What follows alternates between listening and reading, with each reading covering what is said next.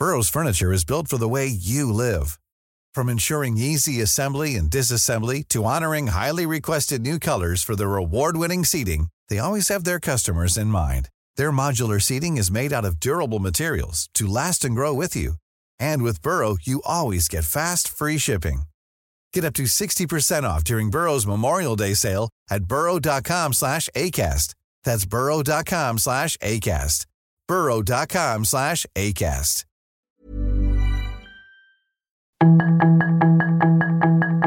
Tarde a tarde, lo que necesitas saber de forma ligera con un tono accesible.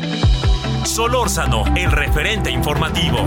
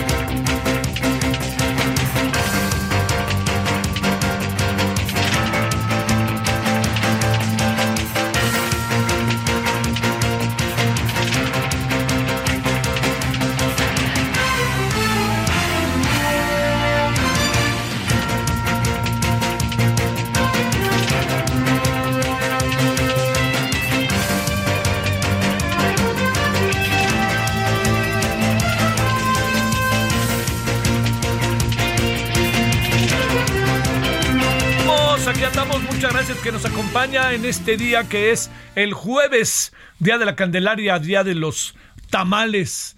Que este, pues son todas las esquinas que venden tamales se acabaron rapidísimo. Qué bueno, ¿no? Como dicen los, los que trabajan en, haciendo los tamales. Bueno, yo espero que haya pasado usted hasta ahora un buen día de eh, tamaliza.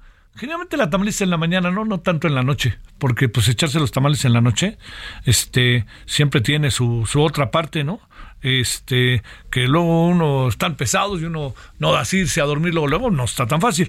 Pero de que los tamales son los tamales, insisto, verdes, este, que no, no, hay la menor duda. Bueno, en nombre de todas y todas, su servidor Javier Solórzano le saluda, le desea muy buena tarde, espero que, le insisto, haya tenido buena tarde. Estamos en el referente de 17 a 18 horas en 98.5 de FM en la Ciudad de México y estamos en Guadalajara, Monterrey, El Istmo, La Laguna, Oaxaca, Tampico, Tuxtla, McAllen, Bronzeville, Chilpancingo y Yucatán. Eh, bueno, mire, este... Eh, digamos, eh, el, tema, a ver, el tema, hay dos temas que están ahorita siendo como muy importantes. Bueno, no, no sé si importantes. El de, el plan B ahí está. Vamos a ver qué pasa la semana que entra. Es importante, pero digamos, no está hoy tanto en todos lados. Eh, es el famoso tema de la, de, de si sí o no hizo bien el señor Santiago Krill en no dejar entrar al Pleno de la Cámara a los soldados que venían armados, porque el reglamento lo impide. Bueno, eh, de repente es, muy paradójico, ¿no? Este, diría yo que este, luego se viene ese tema de según el sapo es la pedrada, ¿no? ¿Qué es lo que quiero decir?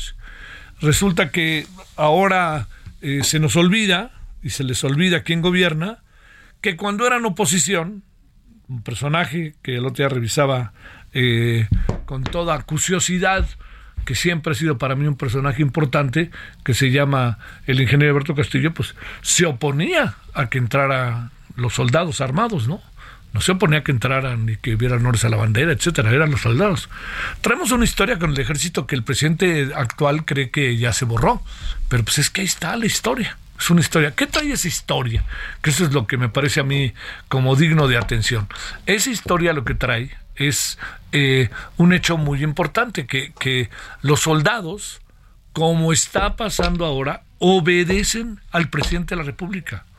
Entonces, si a usted no le gusta lo que hacen los soldados, o sí le gusta lo que hacen los soldados, pues es, hay una voz, es el jefe, el, el, comandante supremo, y ese se llama Andrés Manuel López Obrador, como se llamó en otro tiempo Carlos Salinas, o se llamó Gustavo Díaz Ordaz, o Luis Echeverría en su tiempo. ¿No? Para poner así los nombres en momentos que han sido duros. Este, Felipe Calderón sería quizás el caso, sobre todo más emblemático, ¿no? Eh, entonces, lo que le quiero decir con esto es que, eh, ¿qué es lo que hizo Santiago Krill? Esto es lo importante, ¿qué es lo que él hizo?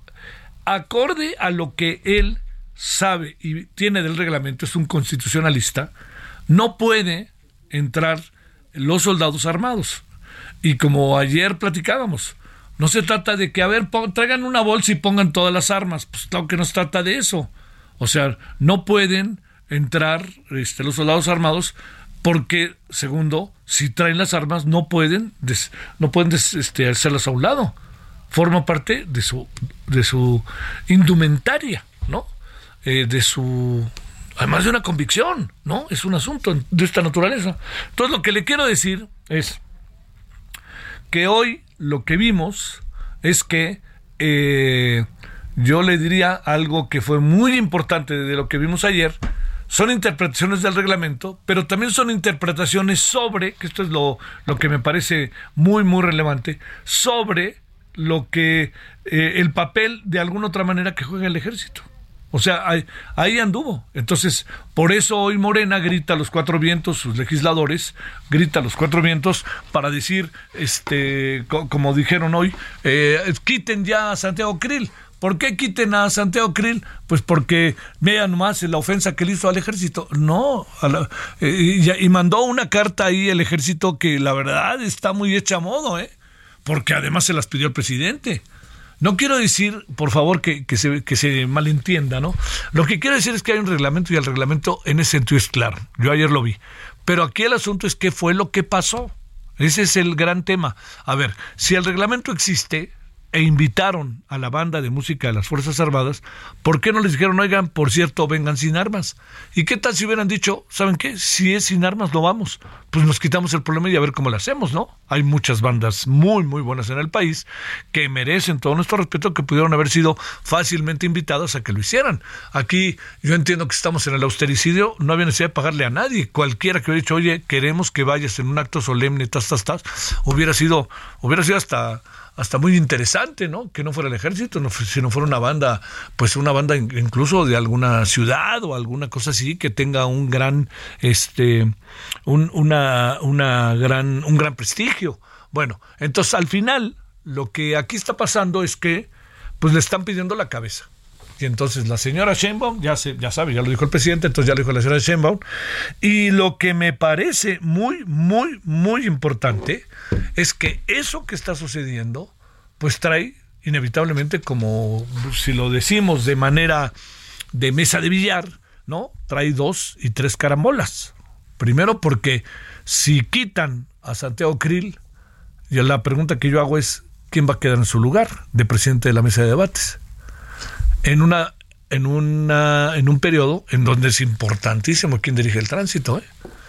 Porque ya sabemos quién dirige el tránsito en el Senado es un morenista, Alejandro Armenta, senador, que además quiere ser gobernador de Puebla, cercano a Ricardo Monreal. Y acá de este lado, pues era una posición que se ganó la es una posición que se ganó la oposición debido a la verdad, el buen prestigio que tiene Santiago Krill, por más que sea opositor del actual gobierno. Entonces, lo que pasó fue un error. Eh, yo tengo la impresión de que no es un error. Tengo la impresión de que es una. Eh, pues iba a decir una consideración, ya ve que está muy de moda esta palabra, sobre todo después de lo que dijo el ingeniero, pero yo creo que es, son diferentes perspectivas de las cosas. Pero yo creo que tomarlo como un desdén a las Fuerzas Armadas me parece que no tiene sentido. No tiene sentido. ¿Por qué? Porque también las Fuerzas Armadas pues deben de entender que la Cámara tiene una regulación y si hubo aquí un malentendido, pues deben de entenderlo en medio del malentendido que hubo. Pero también le digo que los que se quieren deshacer de Santiago Kirill, la pregunta es, ¿por qué se quieren deshacer? porque le dieron un desdén al ejército que hoy en medio del militarismo en el que andamos este no quieren que ni siquiera se enojen segundo porque quieren la posición aprovechando el viaje de la presidencia de la mesa de debates no, porque mire, lo que uno lee, lo que uno lee de tweets, lo que uno lee de posiciones, lo que uno lee de declaraciones, pues se conjuntan muchas, pero muchas cosas como para atenderse. Así que, bueno, nosotros vamos a estar abordando el tema para ver más que quién tiene la razón, ayer le decía, ¿Por dónde viene el reglamento? A, mí me queda claro que el reglamento viene por no permitirlo, pero ¿cuál fue la interpretación que se le puede dar para eventualmente permitirlo? ¿No? Porque cabe, no es una ley como tal, es un reglamento, ¿no? Bueno, le dejo eso momentáneamente. Eh, le pongo punto y seguido. El PRD está enojadísimo porque lo hicieron a un lado. ¿Y lo hicieron a un lado de qué? De lo que todo indica será la decisión que tomen PAN y PRI para tener a su candidato a la presidencia, candidato, candidata a la presidencia de la República en las elecciones del 2004. El PRD, ¿qué dice? Se hace lo hacen un lado, no lo consideran, ponen en riesgo la, la, este, la alianza va por México y bueno, a lo mejor sí la ponen en riesgo, pero la ponen en riesgo si de eso se tratara, haciendo a un lado al partido más pequeño de los tres. Los otros dos partidos no están para presumir nada, ¿eh? Que quede claro. No me diga que el PAN puede presumir. Pero el tema García Luna le puede brincar al PAN, ¿eh? Y no se vale con que diga, bueno, eso fue el pasado, ¿no? Pues sí, eso ya fue, nosotros no tenemos nada que ver, sí, pero ahí está la gente del PAN metida en, en, este, en, algunos, eh, como militante del partido, y además, a lo mejor algunos de ellos son, legislas, son legisladores y legisladoras. Eso hay que verlo. Y además, espérenme, pues, gobernaron, fue la presidencia. ¿A quién se va a decir yo no tuve nada que ver? O sea, por, por las repercusiones que tiene. Entonces, lo digo en función, sobre todo de lo que pueda declarar García Luna o de lo que pueden declarar los testigos. El tema Felipe Calderón está como una sombra, como un fantasma todo el tiempo ahí. ¿Cuándo va a salir su nombre? ¿Cuándo va a salir su nombre? Entonces, el PAN tiene que resolver eso. Y segundo, el PAN se ha visto beneficiado en algunas elecciones y esto me parece como muy, muy, muy, muy evidente, se ha visto, eh, de, en algunas elecciones se ha visto beneficiado de la situación que vive eh, el presidente.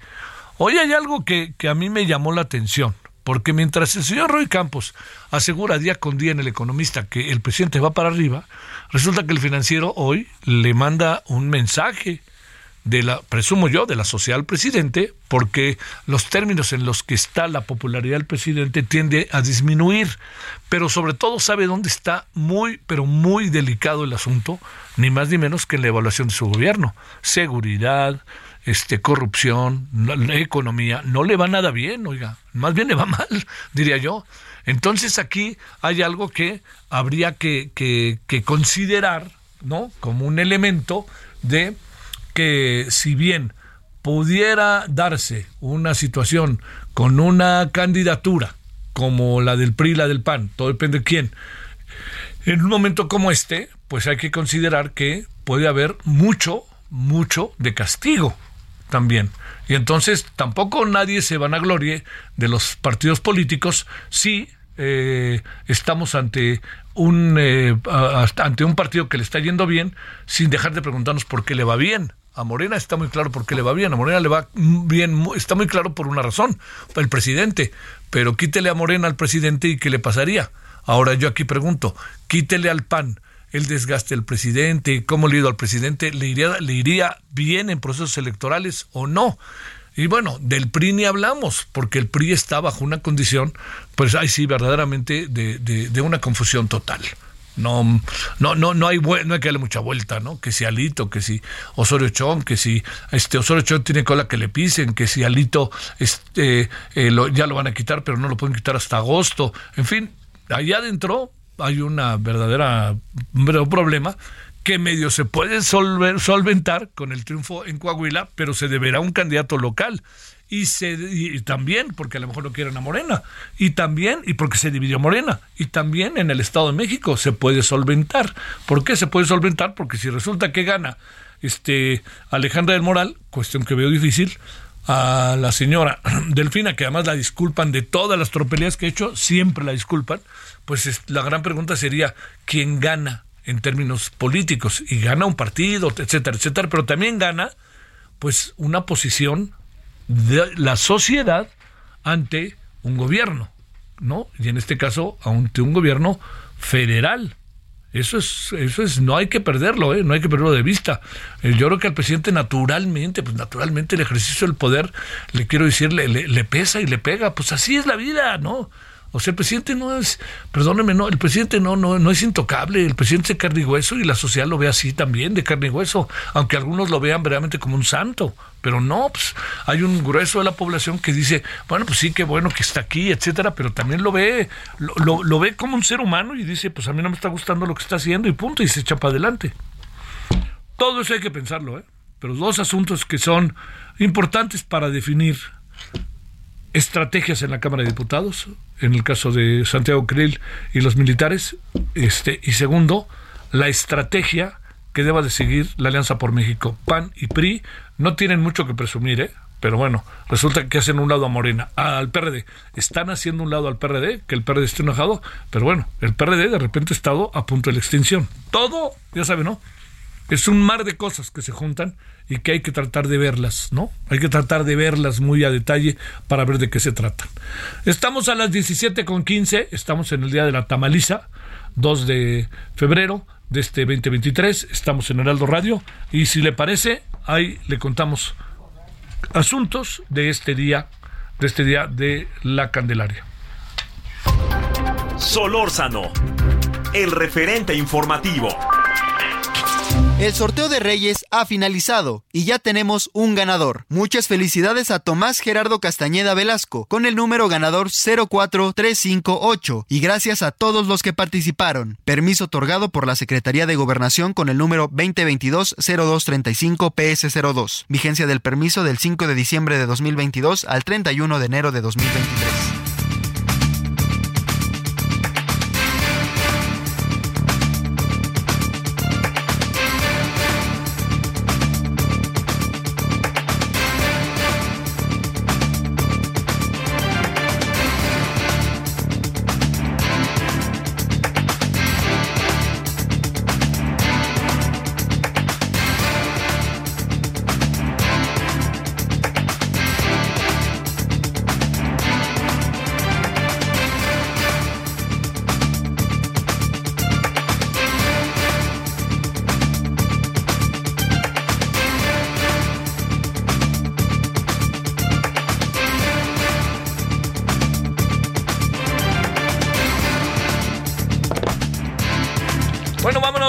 Son las 17, 17 con 17 en la hora del centro. Jorge Lule es coordinador del área de investigación y análisis criminal de la Comisión Mexicana de Defensa y Promoción de los Derechos Humanos. Jorge, gracias que estás con nosotros. ¿Cómo te ha ido? Buenas tardes.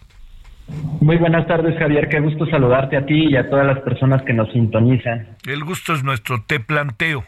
A ver, ayer medio pudimos hablar con con Ernesto, pero se nos fue por diferentes causas la llamada.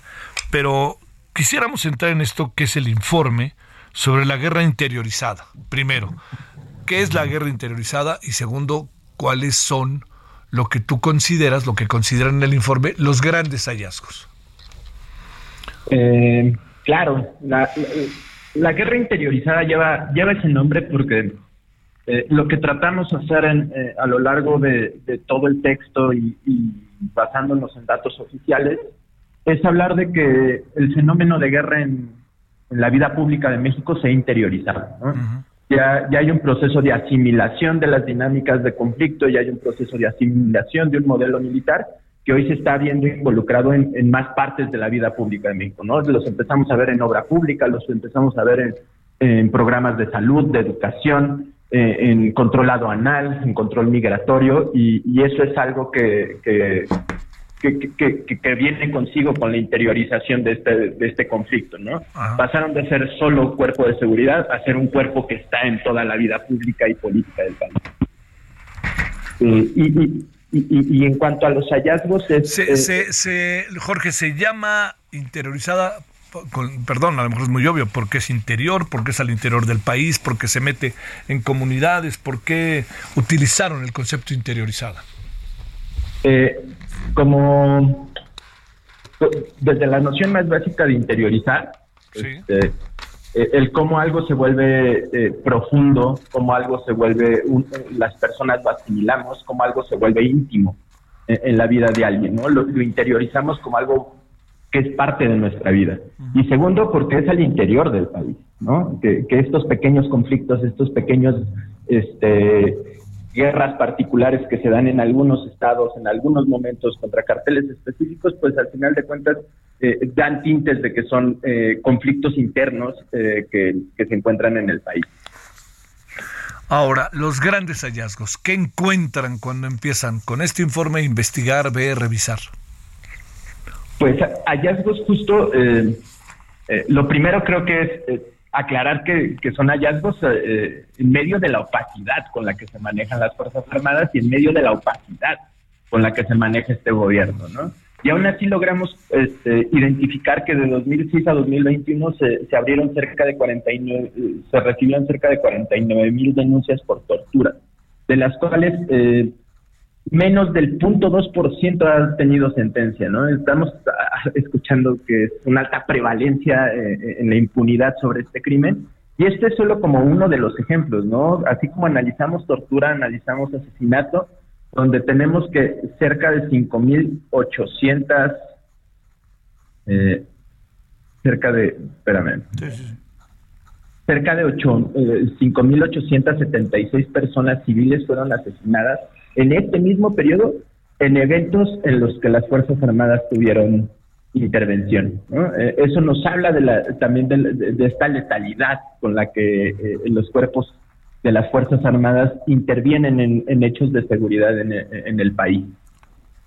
Ahora, lo, que tenemos, Jorge, eh, te pregunto es, a ver, este informe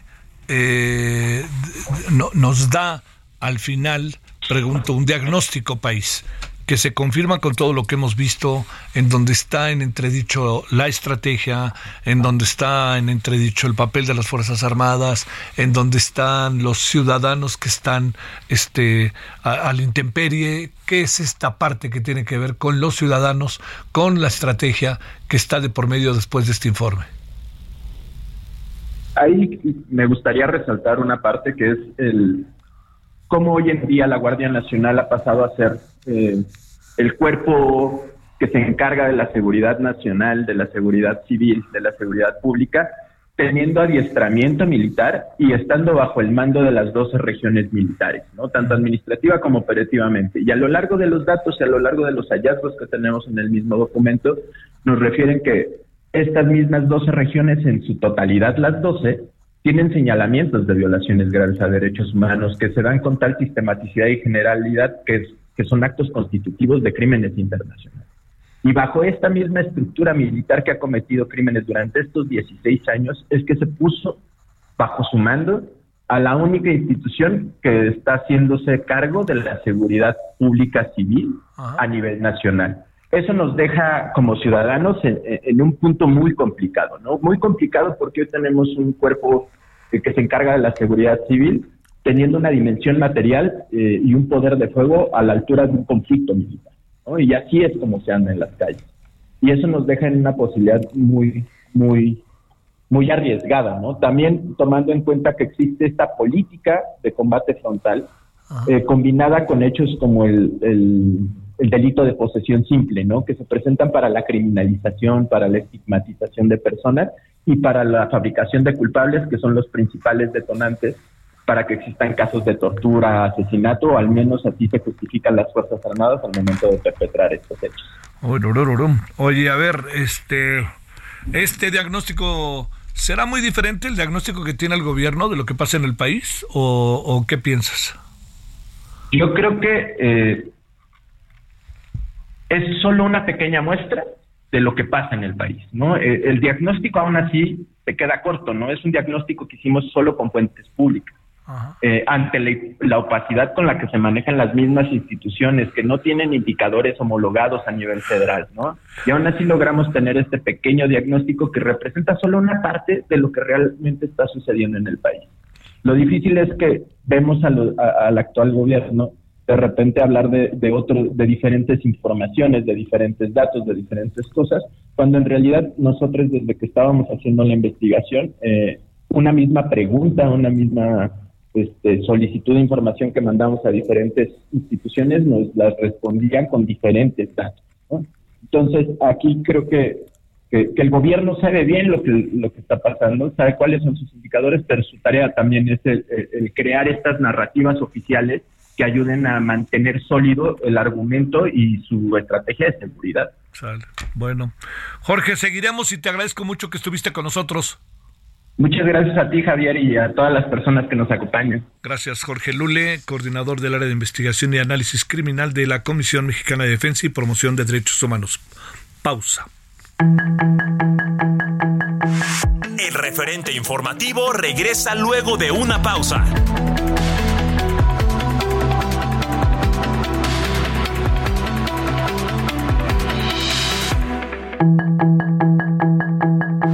Estamos de regreso con el referente informativo.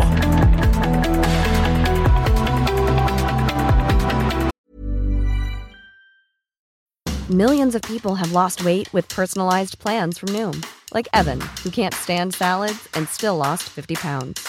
Salads, generally, for most people, are the easy button, right? For me, that wasn't an option. I never really was a salad guy. That's just not who I am. But Noom worked for me. Get your personalized plan today at Noom.com. Real Noom user compensated to provide their story. In four weeks, the typical Noom user can expect to lose one to two pounds per week. Individual results may vary.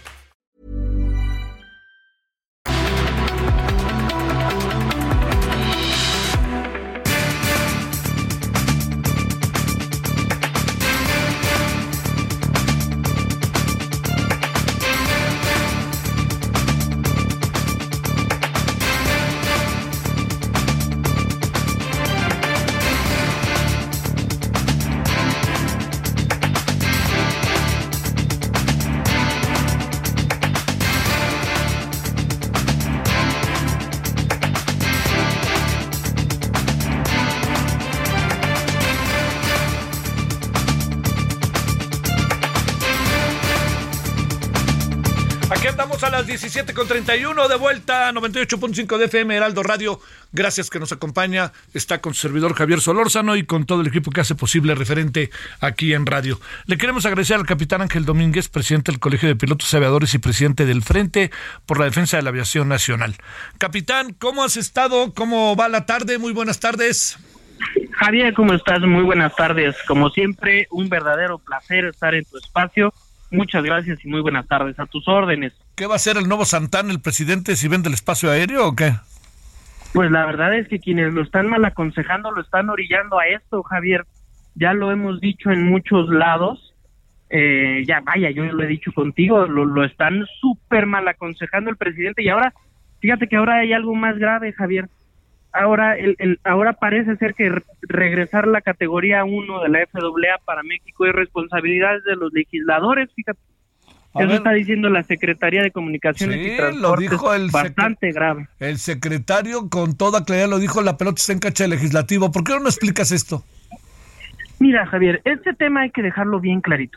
La categoría 1, claro que nos surge, la necesitamos. Ya no podemos esperar más, ya lo hemos estado diciendo.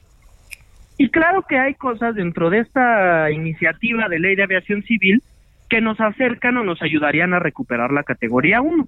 Nadie ha dicho que no a esto. Pero hay dos, hay una cosita, eh, una cosita que se vuelve grande, que es el tema del cabotaje, ¿no? Y este tema del cabotaje no tiene nada que ver con la recuperación de la categoría. Pero lo que le estaban haciendo ver a los legisladores hasta hace unos días es que necesitábamos de toda la reforma y la necesitábamos rápido para regresar la categoría 1 de la FAA a México y eso, pues eso no es cierto. Eso, eso, eso, eso no puede ser así, ¿no? Entonces, y mucho menos un tema técnico que es recuperar la categoría, claro que no puede ser tema de legislativo, pues los legisladores no saben de cosas técnicas. Quien necesita recuperar la categoría 1 es la Agencia Federal de Aviación Civil. Y para eso ya también se los hemos dicho necesitan presupuesto, necesitan gente capacitada en, en, áreas estratégicas de la misma agencia y necesitan mucho entrenamiento y adiestramiento. ¿no? Está en la agencia, ¿cómo se llama la agencia de, de, aviación o la agencia federal? Así es, la Agencia Federal de Aviación Civil, la FAC.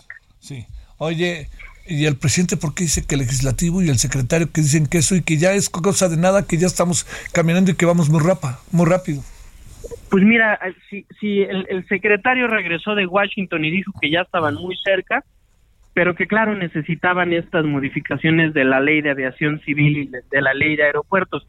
aquí también hay que dejar algo muy claro, Javier. El tema de la ley de aeropuertos, nada que tenga que ver con la ley de aeropuertos nos acerca a la categoría 1, porque no hay nada en la auditoría de la FAA que inspecciona aeropuertos. La FAA no inspecciona aeropuertos, no degrada aeropuertos. A quien está degradado es la autoridad aeronáutica, otra vez, ¿no?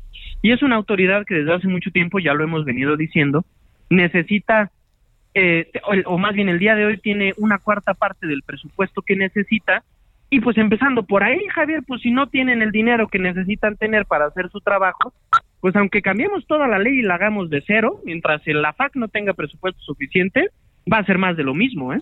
Te pregunto, ¿en cuánto tiempo supones que puede regresarse a la categoría 1? Me fascinaría tener un dato con esto, Javier, pero la FAC ha sido tan cerrada que ni siquiera sabemos bien a bien cuáles son los hallazgos que, que, que vio la FAA desde hace más de 20 meses si tuviéramos un mapa de, de cuáles eran estos hallazgos y viendo más o menos cómo es la realidad de la aviación en México, yo te podría decir, bueno, pues nos hace falta esto, nos hace falta esto otro. Pero lo cierto es que nunca fueron abiertos. Que por cierto, aquí hay que mencionarlo y dejarlo muy claro. En 2010, cuando esto ocurrió, la, la entonces DGAC, cuando también nos degradaron, hizo algo que en esta ocasión no vimos y lo cual también lo lamentamos. En 2010, la autoridad en la materia reunió a los expertos, reunió a la industria y les dijo, a ver, ayúdenme a salir de esta, porque es un tema en el que tenemos que trabajar en conjunto, ya también lo hemos dicho, pero en esta ocasión, pues trataron de resolverlo ellos y mira, y mira los resultados, tenemos más de 20 meses degradados en categoría 2. Lo que, a ver, pregunto, lo que sí parece bajo este diagnóstico que tú tienes, capitán, es que en el mediano plazo no va a suceder. Quizá en el largo plazo sí, estoy pensando un año, pero esto de que ya haya un vuelo, por ejemplo, tan publicitado de Houston a, eh, de México a Houston eh, desde el AIFA, ¿qué es lo que te dice? ¿Qué pasa ahí o cómo ver eso? Fíjate que este tema, qué buena pregunta, este tema del vuelo de Houston, ¿no? Eh, mira, este es un permiso especial que le dio la FAA a Grupo Aeroméxico, ¿eh? eso hay que también dejarlo súper claro quienes se movieron para que esto funcionara fue, fue esta empresa, no fue el gobierno de México, ¿no? Que tal vez influyeron y tal vez eh, a través de ellos fue que se hizo esta solicitud, pero quienes están buscando crecer su mercado, pues definitivamente es esta empresa. Pero ojo, este es un permiso especial que da la FAA. Así como lo da, mientras estemos degradados en categoría 2, pasado mañana se despiertan de malas y le bajan el switch a esta a este permiso especial. ¿El permiso quién lo otorga? ¿Lo otorgan allá o acá? No, lo otorgan allá. Lo, lo, lo está dando la FAA porque estamos degradados, entonces no podríamos estar abriendo nuevas rutas. Aquí lo que estamos utilizando eh, es, un, es un término técnico que se llama coterminal. ¿Y qué es esto? La FAA lo que autoriza es decir, a ver, el, el Aeropuerto Internacional Felipe Ángeles es una coterminal del Aeropuerto Internacional de la Ciudad de México. Entonces, para la FAA en este momento, el AICM y el AIFA son, digamos, que el mismo aeropuerto para ese sentido, ¿no? Ah, pero no es que se abra a partir de ahora que el aeropuerto, el aeropuerto internacional Felipe Ángeles se convierta ya en esto como el inicio de la apertura de grandes y grandes este, eh, eh, posibilidades de vuelos internacionales. Definitivamente no, mientras sigamos degradados en categoría 2. Oye, a ver, este, tu bolita mágica, ¿qué te dice? ¿Cuándo? La verdad es que, insisto, Javier, a mí me fascinaría. Si me dijeras más bien la carta Santa Claus, yo quisiera que mañana, para que los operadores mexicanos pudieran crecer y recuperar todo lo que han perdido en estos 20 meses. Pero a ciencia cierta en este momento, pues si según la Secretaría necesitamos esperar incluso el tema legislativo, pues hay que esperar entonces a que los legisladores legislen. A ver, pero, ¿qué, va, capitán, pero ¿qué, va, a pasar con la legislación? Ahí está la legislación, vienen allá de Estados Unidos y te dicen bienvenido y eres categoría 1 otra vez. E, eso, eso es algo que tampoco sabemos. Fíjate, fíjate qué interesante ese tema, Javier. En este en esta en esta modificación de la Ley de Aviación Civil viene un tema de medicina de aviación, que ah. claro que es una observación que hizo la FAA, claro que nosotros también hemos dicho desde hace más de 20 meses que necesitábamos eh, este tema de que medicina de aviación sea de la Agencia Federal de Aviación Civil, pero supongamos que le damos medicina de aviación a la FAC, no le estamos dando el presupuesto necesario aún así, el presupuesto ya se votó desde el año pasado y no viene con un tema de que la Agencia Federal de Aviación Civil tenga tenga medicina de aviación. Entonces, otra vez, no, sabemos a qué estamos jugando. Dice el presidente que le pide a la a este a la a, seguridad aérea que no sean malitos. ¿Basta con eso? No, me parece que hace falta eh, trabajo muy técnico, Joaquín. Esta, eh, Joaquín, perdóname, Javier. me parece que esta, esta industria es una industria extremadamente técnica y el presidente de la República necesita tener, Javier, necesita tener datos técnicos. Ya no, no le pueden llevar datos que no sean, que no hablen con hechos veraces, hechos técnicos. E, e, es, es, es una industria muy importante para este país y la estamos poniendo en un grave riesgo si no le damos la información correcta al presidente de la República. Híjole, híjole, híjole. ¿Piensas que este año o no? Porque el otro día decían eh, como que había medio cuentas alegres por parte de la SICT, de la Secretaría, de, de, lo que antes era la Secretaría de Comunicaciones y Transportes, que dicen que es un asunto que ya empieza a verse en el corto plazo. ¿Tú crees?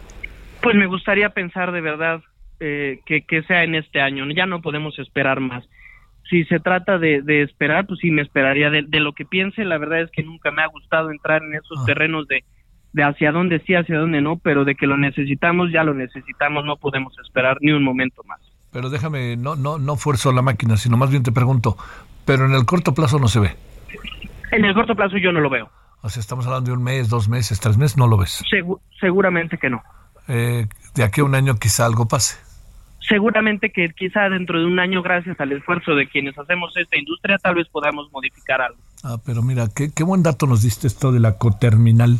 Yo pensé que se abría ya la posibilidad, que es un permiso especial que le dieron a Aeroméxico, pues para echar a andar lo más que pueda su comercialización, ¿no? Y Houston, pues es un lugar, este, pues yo diría que clave, ¿no? Houston, Los Ángeles, diría yo. Así es. Serían dos ciudades que tendrían mucho que dar en términos de Aeroméxico y de cualquier línea aérea desde México, ¿no? Definitivamente. te mando un gran saludo, capitán Ángel Domínguez, gracias. Qué gusto saludarte como siempre, Javier, un abrazo. Hasta luego, un abrazo para ti. Ahora 17:41 en la hora del centro.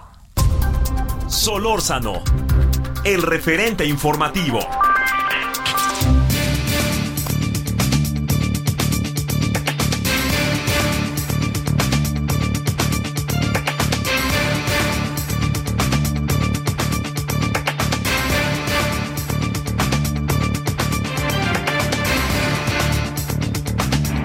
Eh, vámonos, vámonos, vámonos a las 17:42. Tulio Salanueva Brito, miembro del Colegio Nacional de Abogados. ¿Cómo estás, abogado Tulio? ¿Cómo te ha ido? Hola Javier, ¿todo bien aquí? Eh, al filo de la butaca con tanta información que amablemente nos haces llegar. Oye, a ver, te pregunto, ¿estamos, ¿está el señor eh, Krill al borde del nocaut efectivo o lo que hizo no le gustó a algunos, pero hizo lo que tenía que hacer? No, por supuesto que desde mi punto de vista él actuó institucionalmente. No es lamentable, creo que es un claro ejemplo cuando los intereses políticos subordinan a la norma jurídica al Estado de Derecho, pasa exactamente lo que estamos viendo. Creo que actuó institucionalmente en el marco de un de una norma legal y por lo tanto sería reprochable a sus pares, a sus iguales la conducta que están asumiendo particularmente desde el punto de vista del derecho. Sabemos que en el juego político, pues los intereses son diversos, pero desde el punto de vista estrictamente legal, cumplió la función que, que tiene encomendada como presidente. Oye, van contra él y el presidente mismo va contra él, que fue muy quisquilloso, muchas cosas dijo por ahí, ¿no? Desafortunadamente así es, desafortunadamente así es, pero insisto, eh, hay fundamento legal, hay norma jurídica con base en la cual ejerció esa atribución y lo reprochable sería desde el punto de vista que sus pares, insisto, que tienen eh, eh, del deber de observar esa norma jurídica, pues les es aplicable, eh, hayan actuado en contra de la norma y privilegiando una cuestión política en todo caso. A ver, el reglamento lo dice o ha pasado en otras ocasiones. Mira que yo estaba ahí y no me di cuenta si no es porque lo dice alguien. Este, Eh, pero te pregunto, ¿el reglamento es muy claro ese respecto o es una especie de principio que tiene que ver con el Congreso, con los aparatos de justicia, con el propio este, Ejecutivo, con qué? No, el reglamento es clarísimo, no deja lugar a interpretación y dice que bajo ninguna circunstancia ninguna persona armada puede acceder al recinto de la Cámara de Diputados, que es precisamente lo que pasó en este caso. Dice, bajo ninguna circunstancia, ninguna persona armada puede acceder al recinto. Entonces, con base en ese precepto, pues el presidente de la Cámara eh, ejerció una atribución y creo que lo hizo correctamente desde el punto de vista del derecho. Oye, este, ¿crees que lo acaben este, crucificando, para decirlo claro? No tengo lugar a duda de que eso pasará, sin embargo, pues hay ahí interpretación jurídica. Creo que la norma está eh, en su favor, pero insisto, aquí se privilegia una cuestión política sobre la norma jurídica y no es la primera vez que sucede. Tú en innumerables ocasiones nos has documentado acerca de episodios tan penosos, tan penosos como el que está ocurriendo en este momento, estimado Javier. Oye, este, eh, ¿habrá situaciones que no hayamos registrado? En otras ocasiones que hayan entrado armados las Fuerzas Armadas. Este, yo recuerdo varios pasajes, recuerdo una inconformidad del ingeniero Alberto Castillo, ¿eh? que en paz descanse, cosas así, pero que tú recuerdes eh, ahí en tu memoria, algo ves que pudo haber pasado, en fin.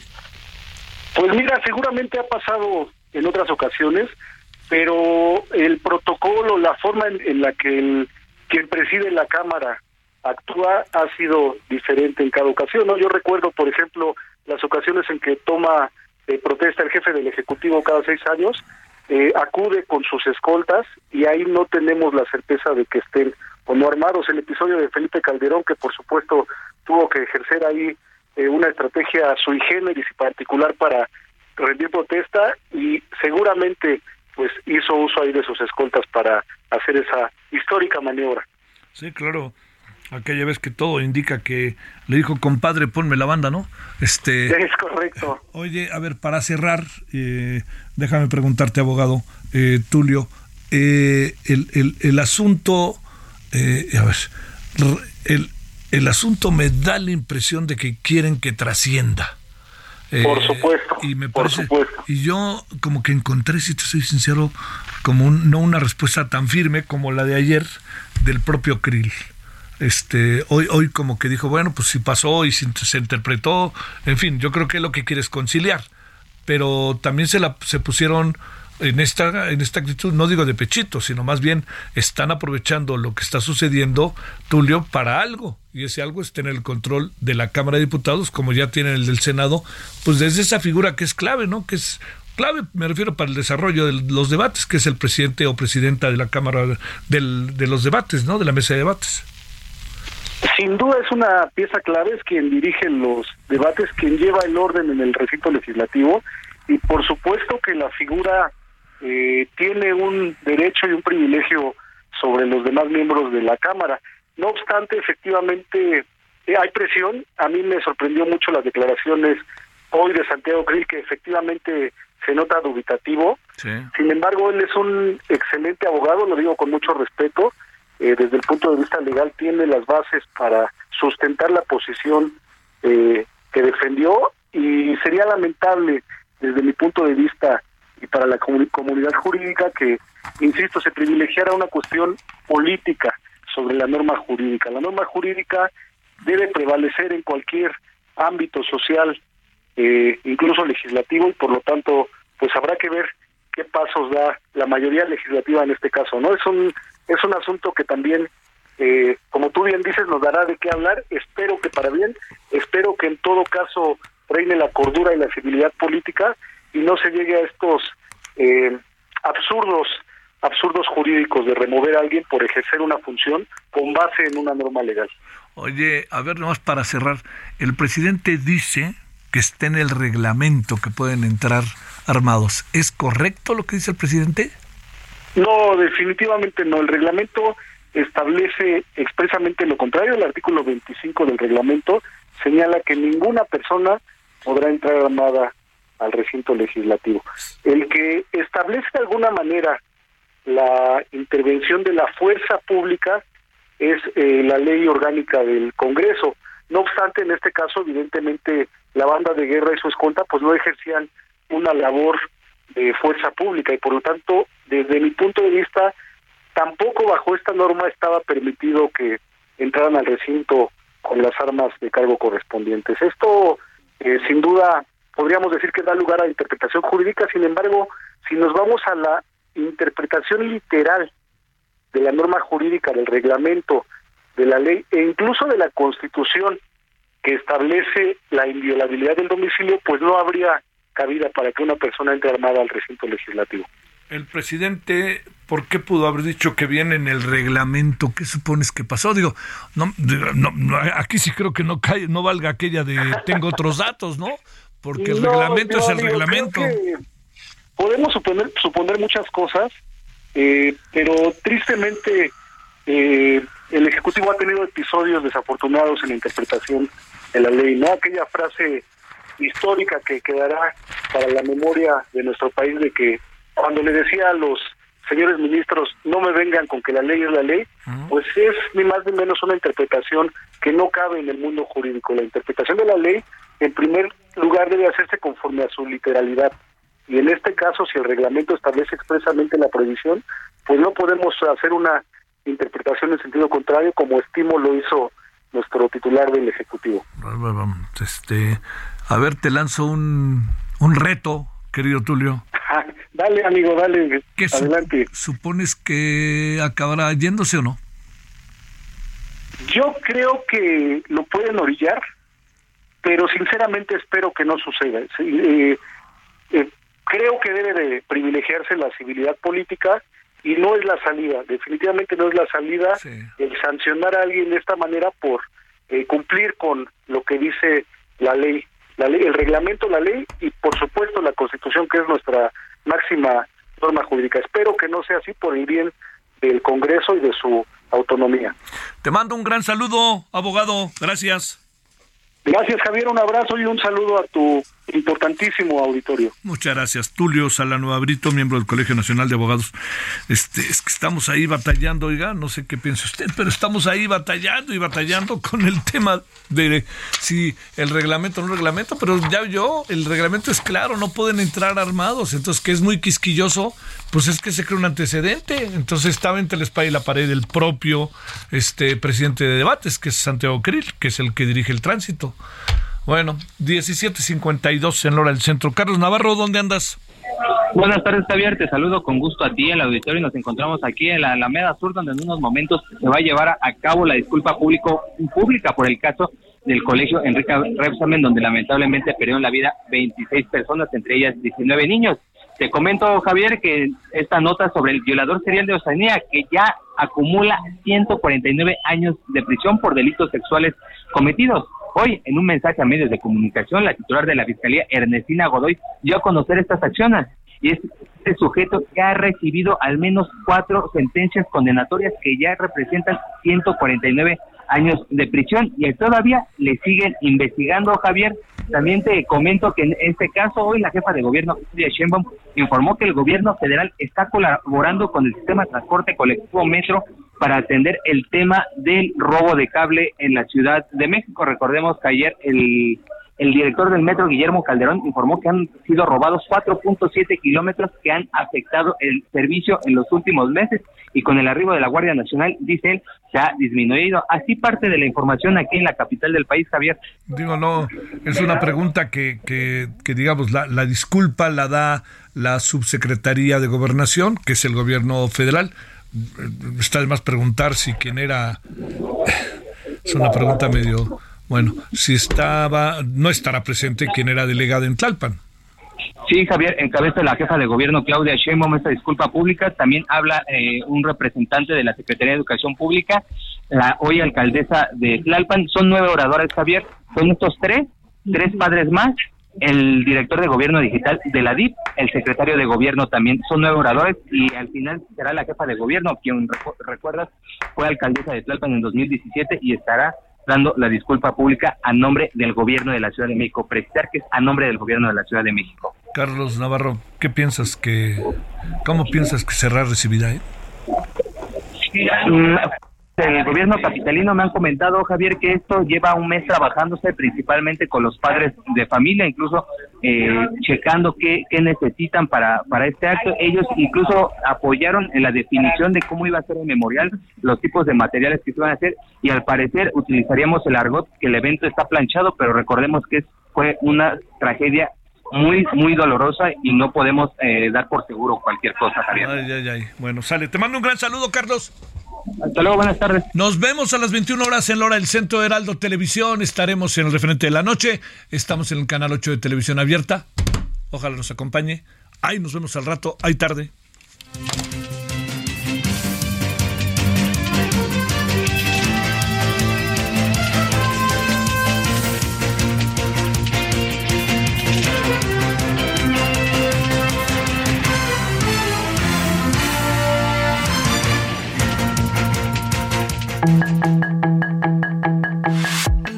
Aquí Solórzano, el referente informativo.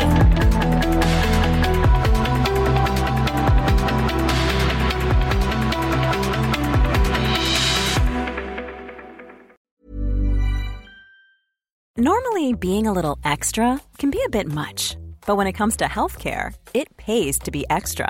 And United Healthcare makes it easy with Health Protector Guard fixed indemnity insurance plans. Underwritten by Golden Rule Insurance Company, they supplement your primary plan, helping you manage out of pocket costs without the usual requirements and restrictions like deductibles and enrollment periods. So when it comes to covering your medical bills, you can feel good about being a little extra. Visit uh1.com to find the Health Protector Guard plan for you.